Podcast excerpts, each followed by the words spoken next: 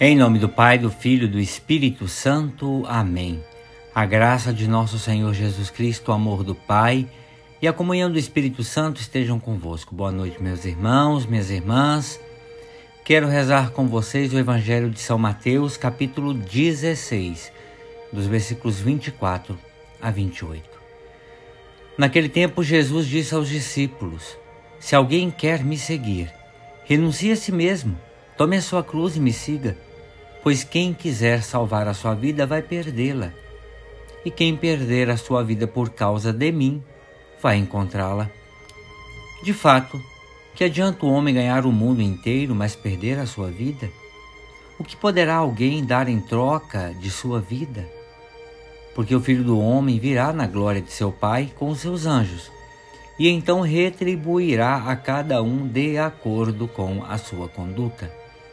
Em verdade vos digo, vos digo, alguns daqueles que estão aqui não morrerão antes de verem o Filho do Homem vindo com o seu reino.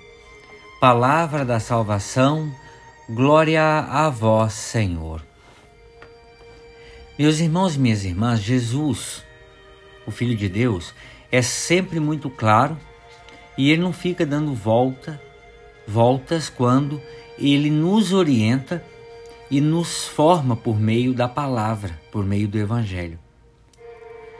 Vejam que aqui ele esclarece que não adiantará a nenhum de nós tentar salvar a nossa vida, pois todo esforço será em vão e no final nós vamos fracassar. Ele, o Filho de Deus, é a salvação. E se quisermos segui-lo, teremos que assumir a nossa parte nos encargos, nas responsabilidades e nas dificuldades. Quer dizer, tomar a cruz. Às vezes nós queremos escapar das dificuldades, procuramos caminhos mais fáceis e que exigem de nós pouco esforço, conduzindo então a nossa vida pela porta larga da perdição e da ruína. Temos de ter consciência de que a nossa existência é breve e o tempo é curto e só viveremos uma vez. Se começarmos a querer cortar pedacinhos da nossa cruz, pode ser que para atravessar o vale da sombra da morte nos falte uma ponte que nos levará para a felicidade eterna.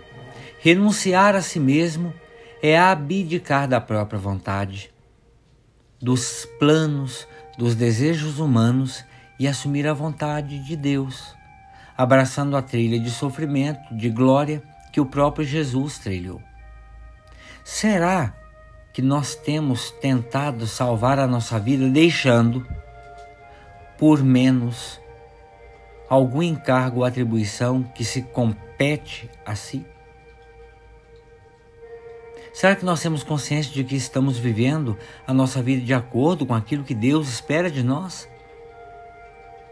Será que nós estamos arrancando um pedacinho de nossa cruz para que ela não pese? Sem percebermos que é na cruz que a nossa ressurreição se dá? Ave Maria, cheia de graça, o Senhor é convosco. Bendita sois vós entre as mulheres e bendito é o fruto do vosso ventre, Jesus. Santa Maria, Mãe de Deus, rogai por nós, pecadores, agora e na hora de nossa morte. Amém. Pela intercessão da bem-aventurada Virgem Maria, do seu boníssimo esposo São José, desça sobre cada um de vós a bênção, a paz e a proteção, que vem de Deus Todo-Poderoso, deste Deus que é Pai e Filho Espírito Santo. Amém. Meus irmãos e minhas irmãs, tenham todos uma excelente noite de descanso e fiquem com Deus.